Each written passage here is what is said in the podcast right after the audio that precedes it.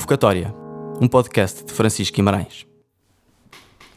Tenho à minha frente uma das pessoas mais poderosas de Portugal. Não, não é o Presidente Marcelo, nem sequer a Cristina Ferreira, apesar de também gostar dos assaltos altos e de ser uma brilhante comunicadora. Sim, é uma mulher, uma verdadeira guerreira. Uma mulher de armas, apesar de não as ter em sua posse, de tão subtis que elas são. As armas não se veem, estão bem guardadas no seu coração. Mas quando são usadas, tornam-se certeiras e pontiagudas, como uma lança que nos perfura o peito, só que sem magoar. Antes, pelo contrário, desperta-nos a alma e leva-nos mais longe. No outro dia, após 67 tentativas para combinarmos este encontro, queixava-me que tinha o meu carro a arranjar e por isso a minha vida estava uma confusão.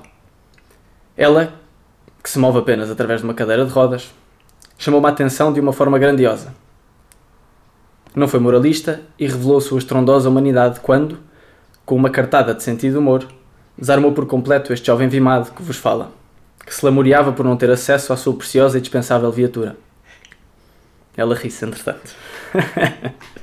Enfim, é assim que ela faz, com gargalhadas desconfortáveis, com chamadas de atenção em forma de abraço, com uma alegria revigorante que disfarça a dor que deveras sente ou os dissabores que com certeza também os tem. Disfarça porque relativiza. Disfarça porque a alegria de viver supera tudo. Disfarça porque quer que os outros se sintam bem a seu lado. E sentem mesmo, caramba. Claro que as mazelas estão presentes. Presentes no corpo e nas entranhas da sua valentia e do seu caráter. E os ossos quebram-se quase diariamente. Mas quando a dor é partilhada com os outros, através da felicidade, da companhia ou da superação, tudo fica mais claro e mais nítido. Com ela aprendo que o sofrimento faz parte da vida e que cada um tem de arcar com a sua cruz com um sorriso de orelha a orelha. Com ela aprendo que me devo pequenar para me tornar grande. Não tivesse ela, 97 centímetros. Um metro com saltos altos. Com ela aprendo que as nossas condições não nos definem, por mais que nos digam o contrário. Com ela aprendo que se pode ser livre, sempre livre. É imperfeita, não fosse essa imperfeição parte do nome da sua doença, a osteogenes imperfeita. Mas o seu caminho é exemplar e muito digno. E mais, quando carrega no botão da sua cadeira, acelera a velocidade da luz, e aí ninguém a consegue parar. Leva o turbo sempre consigo. Hoje falaremos da dor e de como poderemos transformá-la com ânimo em gratidão. Ao olhar para ela, lembro-me sempre da música do António Variações acerca de um anjo da guarda. A música diz o seguinte: Não usa arma, não usa força, usa uma luz com que ilumina a minha vida. Olá, Mafalda. Mafalda Ribeiro. Não vais cantar? Não, não, não. Não, só quis cantar. Olha, primeiro. Podes cantar, podes cantar. Não, não, é pior porque é muito mal. Obrigada por, por este convite. Deixa-me só dizer-te que uh, depois de te ouvir. Eu até estava nervoso a ler isto, eu não sei porquê. Não, não, mesmo que isto corra muito mal a seguir, uh, fica aqui a minha promessa de agarrar nesta introdução e, e ouvi-lo ao pequeno almoço todos os dias.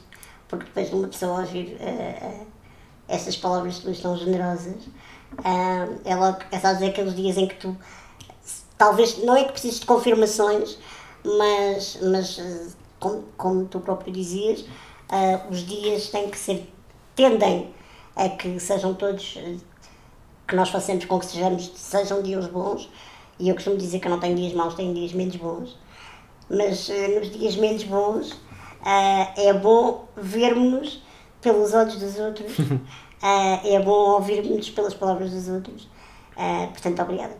Obrigado, eu. Já tinhas pertencido a uma equipa de futebol? é o caso, não é? Neste momento estás presente numa equipa de futebol. Não, isto é um bocado esquisito. Posso ser apanha-bolas? Olha, no outro dia estava a, ver uma, a ler uma frase do Papa que dizia: Temos de ser conscientes que este sofrimento não era uma coisa vazia, não era inútil e que por trás disso há um sentido. Que sentido é esse? Por trás de, de um sofrimento grande, de uma dor grande? Olha, hum, eu acho que, que a palavra sofrimento hum, carrega já nela, na etimologia da própria palavra, uma coisa pesada. Hum, eu gosto mais de dor porque a dor, para além de ser mais pequenina, a palavra em si mais pequenina, não traz aquela.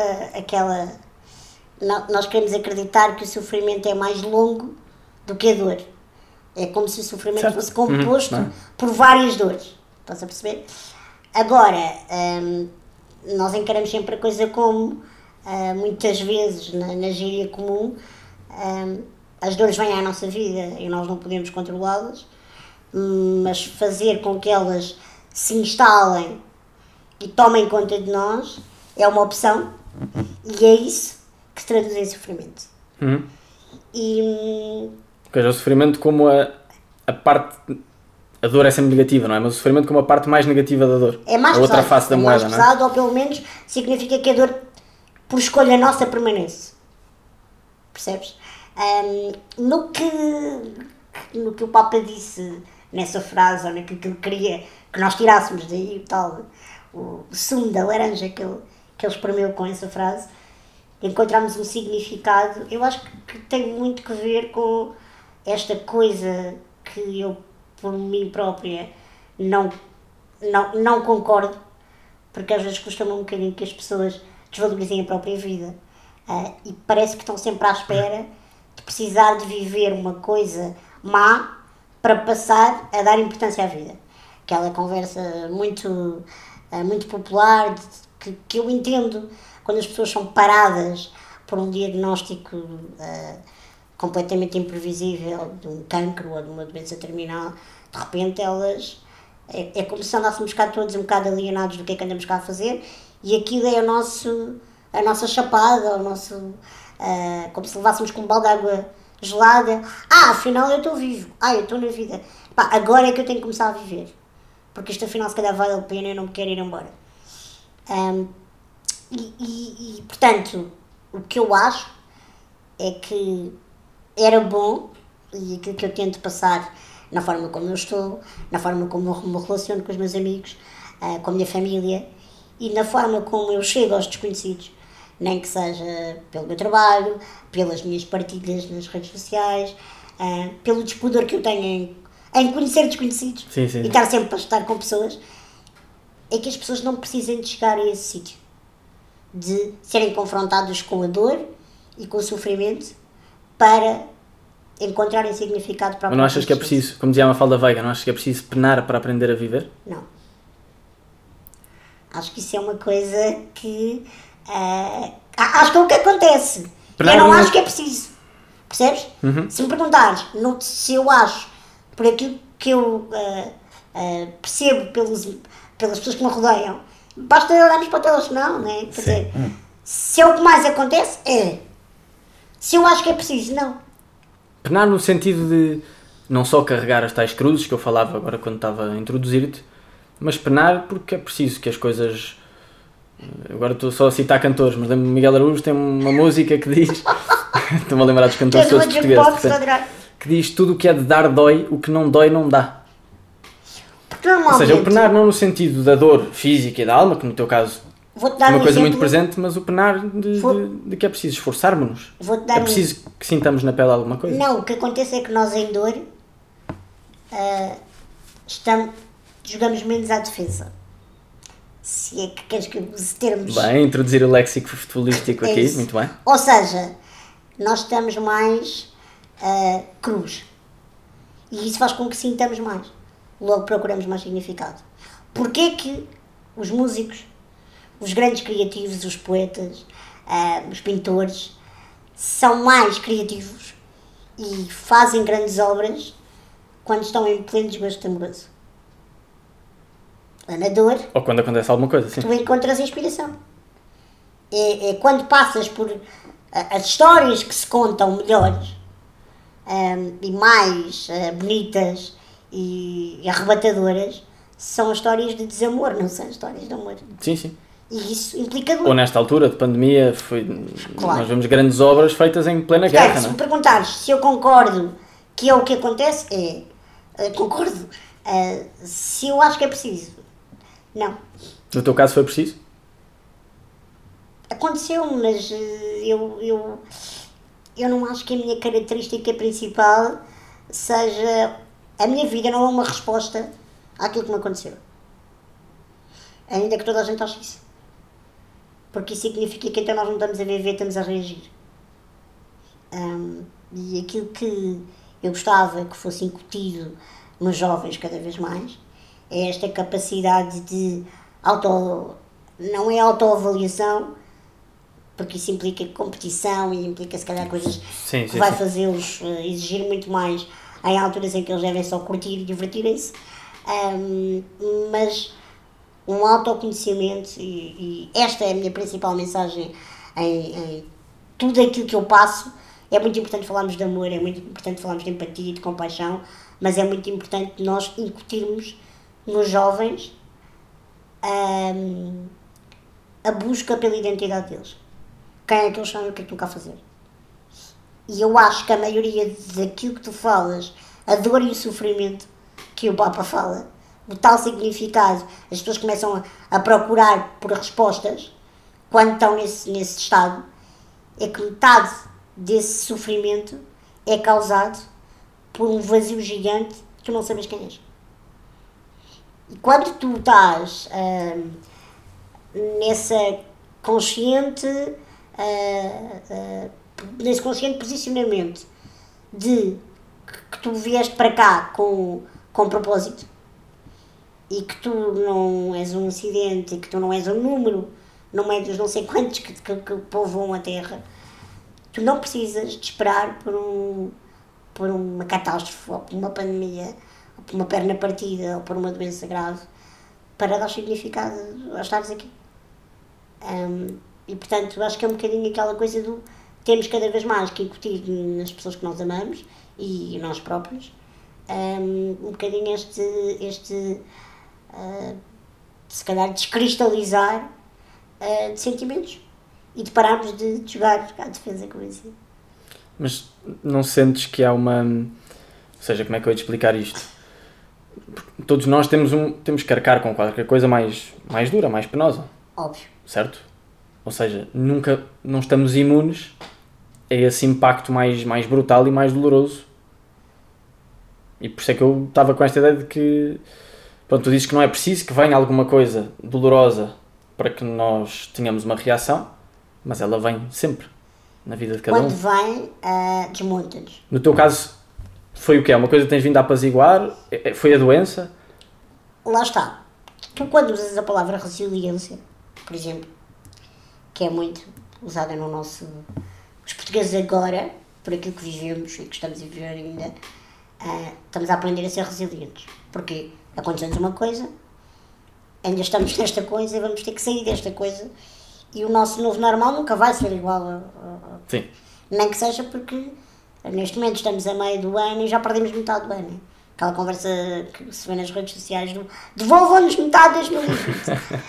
Ahm, portanto, esta relativização, olhares para tudo, ah, é complexo e a resiliência implica isso mesmo que é eu vivi de uma maneira, houve um corte, uma dor, um sofrimento, uma coisa, e eu agora vou ter que aprender a viver a partir daqui.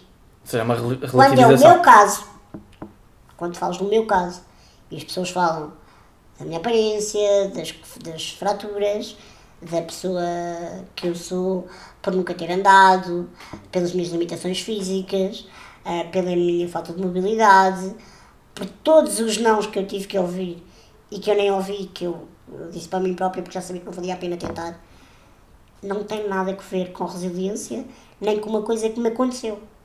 Portanto, eu nasci assim e a Mafalda, que teve que ah, aprender a lidar com uma série de coisas do tipo ah, eu tenho os olhos claros, o, o, o que faz muita impressão, aliás, comecei a usar óculos cedo, mas o, ainda hoje, eu quando, mesmo com óculos escuros, queres tirar uma fotografia comigo e eu sorrio ao sol eu não consigo, tipo, os meus olhos, eu fico, eu fecho os olhos tipo chinês. A, a intensidade da, da luz do sol é tão grande que eu tenho os, os olhos muito frágeis e eu não consigo. E o que é que acontece? Essa coisa que nasceu comigo, para mim, tem a mesma importância do que a cadeira de rodas. É uma característica minha. Eu nunca me considerei resiliente porque tenho esta agência perfeita. Porque tenho o tamanho de uma criança de 8 anos ou porque tenho mais de 100 fraturas. Isto não me traz resiliência nenhuma. Esta sou eu. E portanto, eu não consigo ter nem usar o moralismo de passar às pessoas esta coisa do olhem para mim que sou um grande exemplo, que dei a volta por cima, não dei a volta por cima de nada. Não dei a volta a nada, porque esta sou eu sempre. Se perguntares, mas não houve um momento de consciência, de, de, de perceberes que não eras normal, não a ser, mas a pensar ou a agir ou, ou a comportar-te perante isto? Sim, mas foi um momento que não teve nada a ver, uh, nem com a cadeira, nem com a minha deficiência, nem com aquilo que, que as pessoas veem. Uh, e que pode acontecer a ti, a um qualquer jogador de futebol, uh, qualquer como mortal, que foi a perda de um ente querido. Em 2011, quando a minha mãe faleceu, e eu não estava à espera, porque lá está, é a tal cena do levas com um corte, levas com um baque, então aí é, ah, então vamos lá ver o que é resiliência, porque agora eu vou ter que aprender a viver a partir de uma coisa que é completamente nova. Porque para mim, aquilo que está formatado na minha cabeça é aquela coisa do. Claro que eu sabia que, pela lei da vida, uh, os meus pais iam falecer antes de mim, mas tipo, num dia normal, às, seis às quatro da tarde, quando tu sais do trabalho, a uma sexta-feira e vais fim de semana, nada te prepara para tu aos 27 anos uh, teres a tua chefe a chamar-te ao gabinete a dizer-te momentaneamente que a tua mãe acabou de ter um acidente gravíssimo à porta do teu trabalho, quando tu tinhas acabado de falar com ela há 10 minutos ao telefone, e te diz, está uh, ali a falar contigo a dizer que é grave e que tu tens que ligar ao teu pai para chamar a ambulância, uh, para perceber ainda o que é que é, tu ainda estás a processar aquilo, depois lembras-te, tu vês nos filmes, ah, se calhar é aquela que parte que eu vou ao hospital, e depois agora vai haver uma intervenção cirúrgica, e depois se calhar ela vai ficar em coma, e depois se calhar eu vou ter que me despedir dela, e tu ainda estás a processar e a antever cenários e a produzir qualquer coisa que tu não sabes como é que vais lidar e de repente estás como se estivesse num filme e nem precisas processar muito mais porque a seguir nem passa 10 minutos desta notícia e vem logo a outra a dizer foi morte instantânea, não há nada a fazer e a minha mãe já estava cadáver ali. Então, de repente ali, sim, abre-te o chão. Uh, de repente ali, uh, não é um sofrimento, é uma dor que tu achas que nunca vais existir, não queria, não queria, não ensaiaste para aquilo, não sabes como é que, como é, como é que se faz aquilo, uh, e é uma coisa que tu não podes ir lá e se correr mal, faça outra vez. Porque aquelas coisas que nós ouvimos nos filmes, uh, que nós dizemos aos amores da nossa vida, eu nunca mais te quero ver. Uh, eu, eu gosto de ti e vou ficar na tua vida para sempre. eu não consigo viver sem ti. Uh, tu para mim és imprescindível e insubstituível. Percebes que são frases bonitas dos filmes. Porque de repente, quando acontece uma coisa na tua vida em que tu sabes que não é uma palavra bonita nem feia, é para sempre. E nunca mais vais ouvir a tua mãe rir. Uh, e não há despedidas, não há preparações, não há nada. Então de repente tu percebes que, ok, então bora lá fazer aquilo que dizem que os seres humanos têm que fazer quando estão em resiliência. Portanto, eh, eu às vezes fico, eu percebo com o meu lado mais público, naquilo que, que as pessoas quando buscam também uh, para, para, para me ouvir, para, elas às vezes nem sequer sabem disto. Porque elas acham que esta pessoa que eu sou toda, toda eu, inteira, na forma de comunicar, de estar, a luz uh, que, que, que advém do meu caráter, dos meus pensamentos, da forma resolvida como eu posso aparentemente falar, um, vem tudo desta coisa de. Ah, ela lida muito bem com os agentes imperfeitos, não tem nada a ver com isso. Ou seja, as, as condições não nos definem mesmo? Não. Isso aproxima-me muito mais de uma pessoa como tu. Porque o que eu vivi, tu podias ter vivido. E tu não andas de cadeira, não tens as imperfeitas, não tens fraturas. Portanto. Agora estamos a ouvir cães a ladrar, faz parte? Uh, percebes? Ou seja, uh, por isso é que às vezes é tão difícil. Um, tu, quando falas para, por exemplo, um, eu lembro não fiz muita coisa com atletas, mas fiz alguns, algumas coisas, e dar uma palestra para um, para um, por exemplo, uma equipa de futebol é uma coisa, para mim, quase sinistra, não é? Nem eu sabia o que é que é estar numa cadeira de rodas, nem eu sei o que é que é jogar futebol. Então, de repente, chamares a empatia ali é difícil. Mas quando tu depois falas de questões comportamentais. São as fragilidades que nos tocam e que nos unem. Somos humanos, é tudo igual.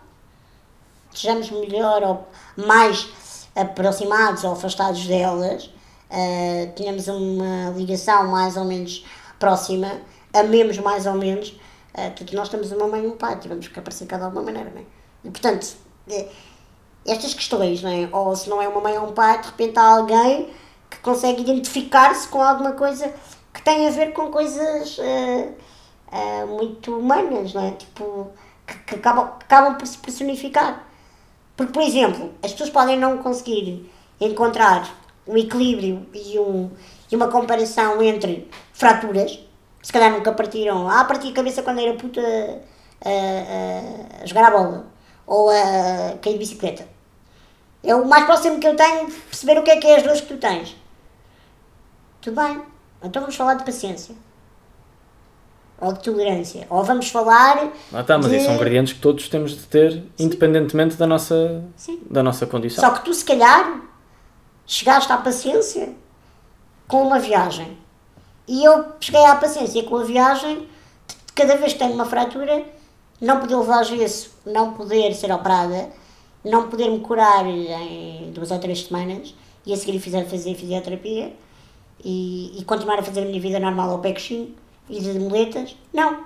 A paciência que eu, que eu atingi veio da viagem de estar dois meses na cama, olhar para o, para, para, para o teto, quando é, por exemplo, um fémur, porque tenho que estar mesmo imóvel e não há outra forma de, de curar uma fratura em mim que é esteja quieto e espero que passe e colo. Não há um momento, não há um momento de, de agonia e de descrença, de, de crise existencial, de Não. de, não só de porquê, mas onde é que está o sentido disto tudo? É quando tu percebes que tudo o que tu tens dentro é muito maior do que a tua carapaça.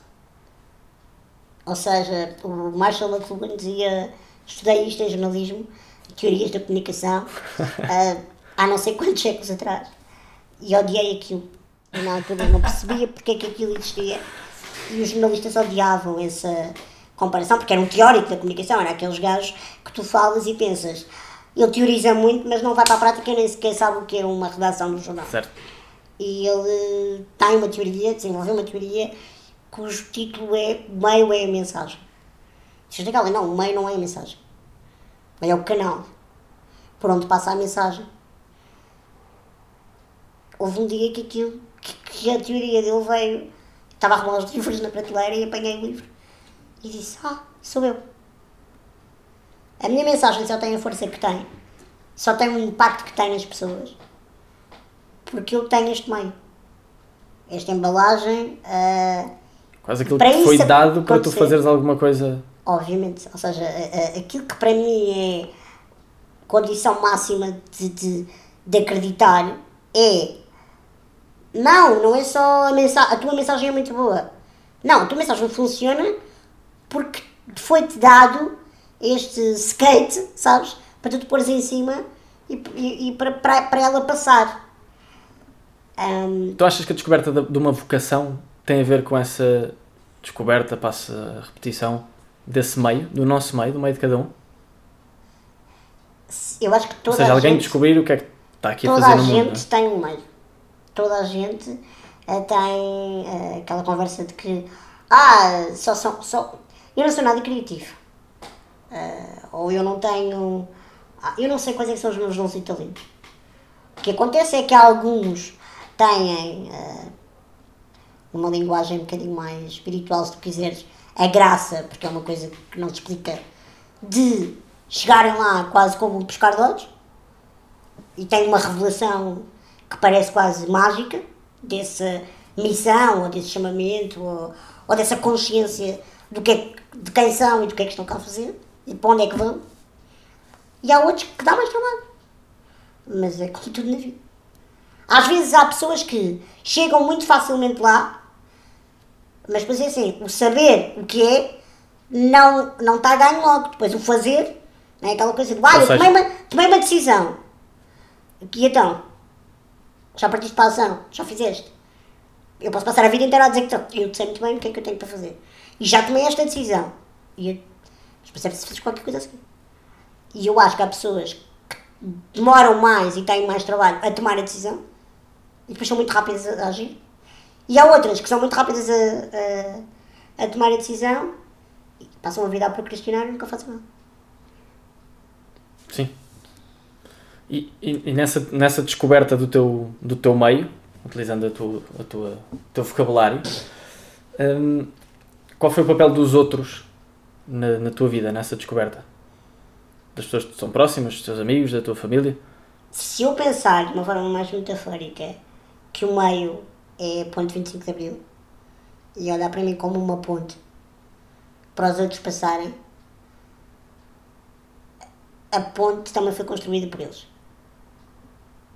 Ou seja, sem se aperceberem, a minha rede, desde, desde família, amigos, a começar, obviamente, pelos meus pais, se tu me disseres, já diz-me lá, só por palavras, a viagem que os teus pais fizeram, uh, sim, muito resumidamente, uh, até hoje. Claro que tudo é muito resumível ao, ao amor, ao amor incondicional, ao amor sem condições, mas é pensar, ok, um casal de 23 anos, então a primeira palavra é desejo, porque eu fui altamente desejada, a seguir é entusiasmo, aquela cena que fez o bebê crescer na barriga está tudo bem, tu fazes ecografias, brutal, e a minha mãe não queria saber o sexo da criança, porque achava que era gira surpresa. Cuidado com o que é que pedes. uh, e de repente eu nasço, e é a desilusão, total, de tudo, ou a perda de todas as ilusões e de tudo, de tudo que tu sonhaste para o teu filho. E a seguir é a aceitação, e depois é surpresa. E depois vives de surpresa em surpresa, ou de milagre em milagre, a cada coisa que eu fazia. Porque um, não foi um prognóstico que foi, que foi uh, contornado, foi nada batia certo. Ou seja, há uma altura que desistiram de fazer prognósticos para mim. Porque não fazia, não valia a pena, tipo, era só ridículo. E, e eu sei que depois, nessa consciência, um, o papel dos outros é os meus próprios pais. E tu vês hoje em dia muitos miúdos que, aqui não tanto com uma deficiência, mas lá está a questão da resiliência. Malta que até passa por períodos lixados, mesmo, de doenças terminais ou de, um, de uma questão mais degenerativa, e que depois vive e, e, e é bafejado por um milagre e se consegue recuperar e depois partilha a sua história, quase como uma forma de gratidão à vida também. Mas são muitas as pessoas que de repente, só por causa disso, passam a sentir-se super-heróis ou começam a alimentar o seu próprio ego e acham que, pá, que, como aquilo lhes aconteceu, são mais especiais que os outros. E os meus pais, sem se calhar terem muita consciência disso, fizeram um trabalho de uh, ensinaram-me a celebrar, sempre, todas as minhas vitórias, mas nunca. Uma normalização. Nunca me trataram como uma pessoa. Mais uma vez, a relativização. Especial. E eu sinto que hoje, a forma como eu canalizo, uh, sempre, pá, é, é, normal, por mais que tu não queiras ter feedback, tu tens. Não é? Tu vais a um programa de televisão com uma audiência grande e de repente o teu as tuas redes sociais explodem, uh, tu vais na rua e as pessoas conhecem-te, oferecem-te coisas, uh, tu fazes um post, uh, tocar num assunto mais fraturante, isso é que é muito partilhado, de repente tens as pessoas a idolatrarem-te e tu ficas só naquela, eu não fiz nada, só fui eu própria. Então há um cuidado que eu tenho nesse feedback que eu não procuro, porque uma coisa é a crítica, que eu gosto, eu, eu, eu sou aquela que vive ao contrário Uh, eu tento-me sempre rodear e o meu núcleo duro, quando eu falo de núcleo duro, é mesmo uh, inner circle, sabes? Tipo, mesmo os amigos muito próximos, são os mais cruéis que eu tenho. Nenhum amigo meu, amar-me para mim não é passar a mão pelo pelo. Porque isso eu tenho, mas também no Facebook. Isso fazem-me os desconhecidos todos. Ou seja, ainda não és meu amigo porque só disseste coisas bonitas de mim na introdução. não disse não, não disse não, até porque eu tinha escrito 1,20m okay, okay, e tu tens 97 cm. Mas, porque eu acho que tu só cresces. E tu só não te tornas o centro do universo. E de facto colocas uh, no topo ou no centro da tua vida, uh, no meu caso, uh, aquilo que eu acredito que é o meu Criador e não achas que és o rei da cocada preta ou o narcisista do barro, se tu perceberes que há alguma coisa maior do que tu. Porque senão é muito fácil. Hoje em dia nós eh, passamos, os treinadores passam de bestiais a bestas em um jogo. E as figuras públicas, as pessoas estão mal dispostas. E se as pessoas não estão resolvidas com a sua identidade, como eu te falava no início, isto pode ser muito lixado. Depois, tu levantares, tu arrebentas com a tua autoestima. Os outros não podem ter esse poder nas mãos. E, e os outros, na minha vida, são aqueles que me mantêm sempre acordada. Acho que, que é um bocadinho isso, que é, lembram-me que eu vim cá, obviamente, com motivo, mas lembram-me que eu não ando cá uh, dois palmos acima da, da terra, ou melhor, ando, eu ando na cadeira, e são as rodas que andam no chão, não sou eu. Mas neste sentido de não ando, não, eu não sou mais especial, nem ando a levitar. Funciona como, nem, como uma alavanca. As outras pessoas da nossa vida. é? Obviamente. Fazem- Fazem-nos crescer. mas principalmente com, com, esse, com essa crueldade. Eh, Nós costumamos dizer que há, mas se calhar há, há aquelas mentiras condescendentes. Ah, E eu via qualquer. Fiz, aliás, um post sobre isso há pouco tempo, vi uma série que dizia a mentira é o maior poder da autoajuda. E a minha principal autoajuda, ou a minha autoestima, só pode vir da verdade. Que é exatamente o contrário. E por isso é que eu preciso de pessoas que no dia que eu deixo a passar-me da cabeça e que eu acho hum, que estou a fugir da minha verdade, hum, que elas me chamam. Até para viveres o real, para viveres aquilo que é concreto na tua vida, não é? Tu falaste em, em três ideias interessantes: no amor, na, na viagem e no desejo. Para amar, verdadeiramente só se ama se houver liberdade. Para se desejar, é preciso ser-se livre. E para se viajar também implica uma certa liberdade. Onde é que tu, na tua vida, presa a uma cadeira, eh, dependente dos outros também, porque não consegues fazer muitas coisas sozinha, consegues fazer algumas, felizmente vives sozinha, por exemplo, mas onde é que encontras essa liberdade? Na dependência, onde é que encontras liberdade? Nesse paradoxo. na certeza de que o que eu mais livre, o que de mais livre eu tenho em mim é a minha cabeça. A começar pela desconstrução da forma como eu penso e como eu falo. Tu usaste uma expressão que é como é que tu presa a uma cadeira? Eu não estou presa a uma cadeira. É porque a cadeira existe que eu sou mais livre. E isso muda logo Ou seja, a forma como eu estou na vida. Ahm, sim, porque nós temos a ideia, a aqui, sociedade moderna é pensa verdade. na liberdade como uma coisa. Isto não é um estilo, eu não faço é o que um, quero, portanto sou livre. não é um chavão de, de, de, de autoajuda, mas a verdade é que ah, as palavras têm mesmo muito poder.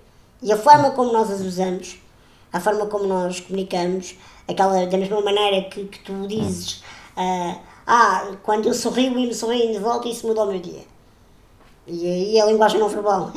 Ah, mas as palavras, que eu vivo com palavras, seja a escrever ou, ou comunicar, a, escrever, a falar, hum, tenho cada vez mais cuidado na forma como eu as uso, porque sei que elas têm que também f- fazer uma melodia, percebes?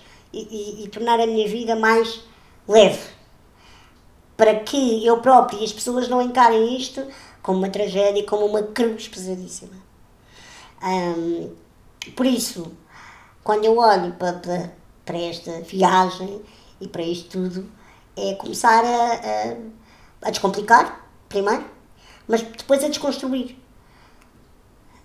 Se eu disser, eu de manhã acordo e a primeira coisa que eu vejo quando abro os olhos ao lado da minha cama é a minha cadeira elétrica, isto é tudo mau.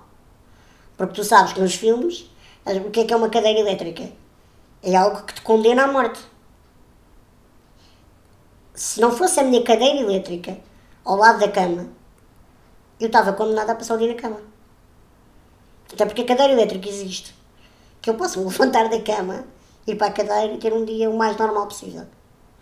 Então, primeiro é desconstruir, a seguir ter consciência de que no meio daquilo que os outros olham e acham que é mau, eu consigo ver bom e depois agradecer.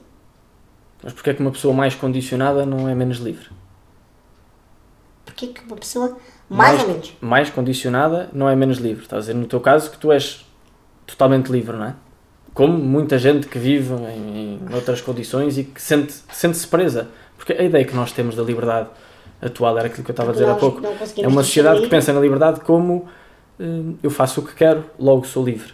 Porque nós não conseguimos, primeiro, ah, perceber a diferença entre autonomia e liberdade. São duas coisas diferentes. Eu sei que não sou 100% autónoma, mas sou 100% livre. E, e depois, porque usamos mal a liberdade que temos. Porque nós achamos que tudo é em nome da liberdade. Eu posso tudo. A Sara Tavares, e vamos lá agora. Agora és tu, é a tua vez. Agora, é, também ah, citar um bocadinho de uma letra de uma música.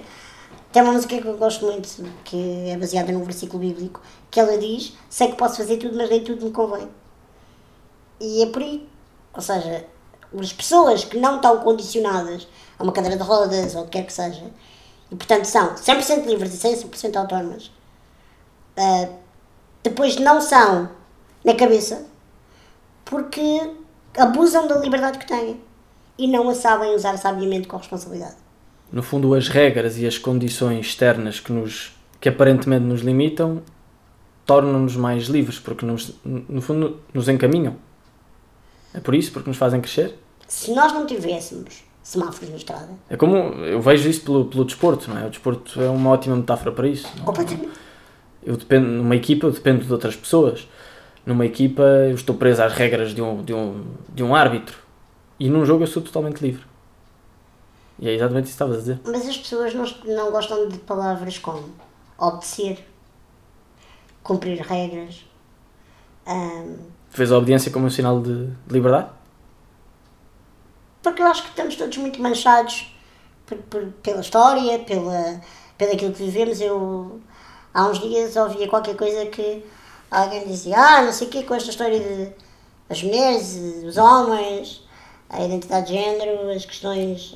Não é a identidade de género, era a questão da igualdade, a questão das cotas e, e esta coisa de que ah, os homens também deviam ser feministas e o que é que é o verdadeiro feminismo.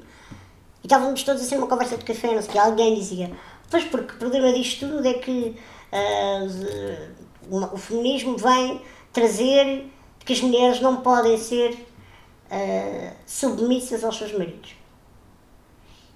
E eu, nessa semana, tinha ouvido um podcast de alguém que explicava, que nós não sabemos, outra vez eu botei das palavras, o que é a palavra submissão. Submissão é alguém que se submete à missão de. que é diferente de subservência.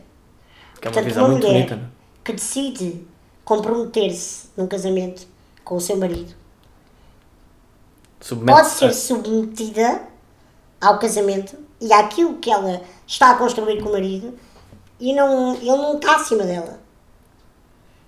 E portanto isto é, é aquela conversa, como eu te digo, que é muito importante tu perceberes que é, hoje em dia os jovens estão tão altos e não sabem o que é que querem ser quando forem grandes e só todos querem ser influencers que eles não têm nada para influenciar. Eles têm que produzir conteúdos. Tem que porque eles não viver. têm conteúdos. Portanto, produz-se. Logo aí já estás a dizer tudo. Há uma diferença entre tu vives, tens conteúdo e depois partilhas. E há outra coisa que é uma busca desenfreada por produção de conteúdos. Porque tu não tens conteúdo. Tens que produzir e inventar. E quando não tens vivências e quando não tens ah, ah, referências e estamos aqui um bocado às escuras, ah, pá, a bola vai trave. Muitas vezes. Olha, e para relacionar o, o- aqui a nossa conversa com o tema geral do livro e, do podcast, olhando para, um- para a vida e para um campo de futebol, onde é que encontras semelhanças?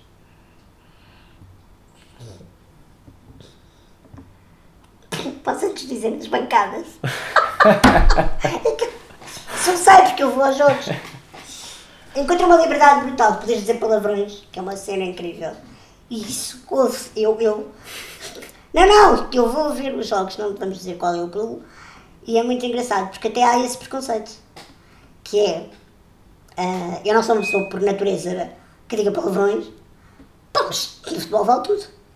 E eu lembro-me que uma das primeiras vezes que fui ao futebol e estava nas bancadas, e quando saio primeiro, mas com aquela liberdade fantástica, as pessoas ficaram todas chocadas a dar para mim como é que alguém tão pequenino diz estas coisas. um, e isso foi, foi engraçado, é um momento que eu guardo no futebol. Mas o paralelismo, e eu gosto. No jogo, né? no jogo, no trabalho em equipa, no, na missão. No, no... É dependência. Um, eu sei que nós já falámos disto, mas é a tu saberes que tu não és nada sem outro. É claro que há sempre o homem do jogo, é claro que nós sabemos que há sempre alguém uh, que às vezes é, é, que é engraçado porque aquele que marca o gol foi assistido por alguém que fez mais que ele. E é o gajo que vai lá e que não sei o quê. Uh, e isso é muito engraçado porque eu, eu tenho muitas, muitos paralelismos na minha própria vida de eu é que sou aquela que sou que estou debaixo dos holofotes, mas uh, se não fosse a pessoa que empurra a brincadeira, eu não fazia metade das coisas que faço. E portanto, e essas pessoas são invisíveis. É? A minha equipa, as pessoas que trabalham comigo, o meu pai, a minha mãe, eh, que viveu comigo e que fez tudo para ser a profissão dela, era a mãe da Mafalda. Portanto, há uma série de gente que nunca ninguém vai saber uh, que fez ou como fez. E que todos montam esta equipa que tu vives na tua vida. Não é preciso só estares, estares dependente de, de, de alguém. Quando, olho, quando eu olho para um jogo, eu sinto é que há essa comunhão, entre ajuda, até na, por mais que tu às vezes tenhas uma ou outra pessoa que no calor do momento possa celebrar um gol sozinho, a seguir vem logo o abraço. Um, e portanto eu acho que, que se tu ficares e fores observador do que é um jogo de futebol, independentemente não percebes nada daquilo, absorves vida. Um, um chute na, na bola, um, é muito parecido com aquilo que não é que se passa na nossa vida, mas que eu acho que se devia passar. Porque o que eu sinto é que nós estamos cada vez mais formatados para o individualismo, para o egoísmo e para celebrar gols sozinho. E isso acaba por ser um bocadinho assustador. Uh, não é algo que, que, que eu gosto, nem que eu procuro. Um, há muitas pessoas que às vezes me perguntam, mas tu não gostavas de ter aquela cena de acordar de manhã, uh, sair da porta de casa, ir beber um café e pegares no carro, ou se puderes ir a pé sozinha e dar um passeio na praia, para jantares numa esplanada, até às 3 horas, ou fazeres uma road trip sozinho. E eu às vezes, pá, se calhar não posso dizer que gostava muito porque eu nunca fiz. Mas sinceramente que eu consigo visualizar-me, imaginar-me nesses cenários e acho que era uma seca. Não que eu tenha medo da solidão, eu vivo sozinha por opção. Mas por isso o individualismo? Sim. Acho que. que... Porque te conduz para um, para um vazio e para um desencontro Acho que nós nascemos para ser da vida comunitária? Acho que nós nascemos para ser seres relacionáveis. E que nós não somos mesmo nada uns sem os outros. E que não é a frase feita de maratona, de uh, se, se queres ir mais rápido vai sozinho, se queres ir mais longe vai acompanhado. Mas a verdade é que não é uma questão nem de rapidez, nem de lentidão. É uma questão de, de, de, de partilha. Nada tem gozo, nem o maior. Tipo, tu ganhas euro milhões, é uma cena louca para quem acha que o dinheiro é a felicidade. E se não tiveres ninguém para partilhar aquilo, o que queres fazer? Vais comprar um Ferrari e vais viajar sozinho. Vais comer lagosta todos os dias sozinho. Vais uh, às Maldivas sozinho. E as Sim. coisas más também se partilham? As coisas más Partilhas não as tuas só dores? se partilham, um, como aquela velha história do ah, os amigos vêm-se dos hospitais, das prisões, das coisas más, não é? Eu não digo que os amigos veem-se, acho que é mais fácil, um, e aqui uma das coisas do outro lado, um, porque, porque estamos cada vez mais individualistas. É mais fácil sermos solidários na dor do que na alegria porque uh, a nossa solidariedade barra compaixão, que não passa de piedadezinha louca, é mais. Uh, o gatilho funciona mais rapidamente do que nós uh, não sermos invejosos. E portanto é muito difícil tu ficares aquela coisa do alegrar-te com os que se, que se alegram, uh, é mais fácil chorar com os que choram, muito mais. Porque isso é quase aquela coisa do que projetas as tuas frustrações naquela pessoa, mas, mas fazes ela acreditar que tu estás uh, empaticamente a sofrer com ela. E lá no fundo tu ficas naquela do ah, afinal pessoa tem problemas.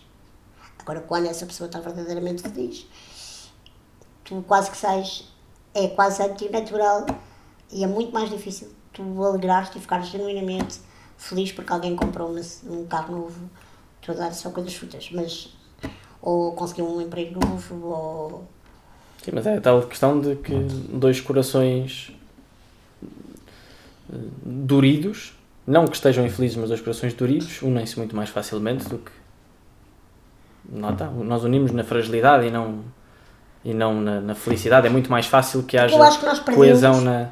Porque nós, ao longo do, da caminhada, hum, eu não estou na Terra assim há tantos anos, há 37, mas já consegui perceber essa diferença a forma como eu fui educada, os meus valores, os meus princípios, um, a forma como de antes nós vivíamos a infância naquela altura e aquilo que eu vejo os filhos dos meus amigos hoje em dia serem crianças, tudo o que está a passar, um, há coisas muito boas com o progresso, mas eu sinto que estamos cada vez mais afastados do essencial. Não acho que nos perdemos enquanto humanidade, mas sinto que enquanto antes parecia que a coisa era quase algo intrínseco à sociedade ou era algo que um, um, ah, nós nem nos apercebíamos muito bem que, que, que, tínhamos que fazer, agora temos que fazer um esforço. Ou seja, se não nos queremos perder, temos que ir à procura dessa fonte ou dessa, dessa, essência, dessa essência de quem somos. E por isso um, é que eu acho que como temos quase uma vergonha de assumir perante os outros frustrações, hum, alegrias, uns com medo mais da inveja ou do orgulho ou do que quer que seja. Então achamos que é mais fácil uh, viver as coisas sozinho. Por isso é que as doenças mentais aumentam, uh, por isso é que as pessoas têm Sim. vergonha de ir a um psicólogo um, e de falar com alguém, porque tu achas sempre que primeiro eu vou tentar fazer sozinho e depois quando já estiver na porcaria do, do, do, topo, ou neste caso do, do fundo do poço, uh, pá, talvez depois a seguir eu peço ajuda. Quando há todo um, um cenário que tu devias antever, se a tua primeira sinalização fosse partilhar isso com alguém que não introduz para ti. Claro. Obrigado, Mafalda. Obrigada eu.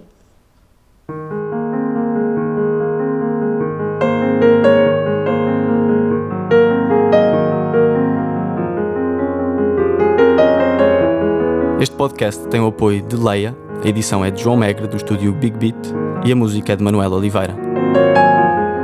Está convocado para ouvir mais episódios em SoundCloud, Spotify, Mixcloud e em www.leia.com.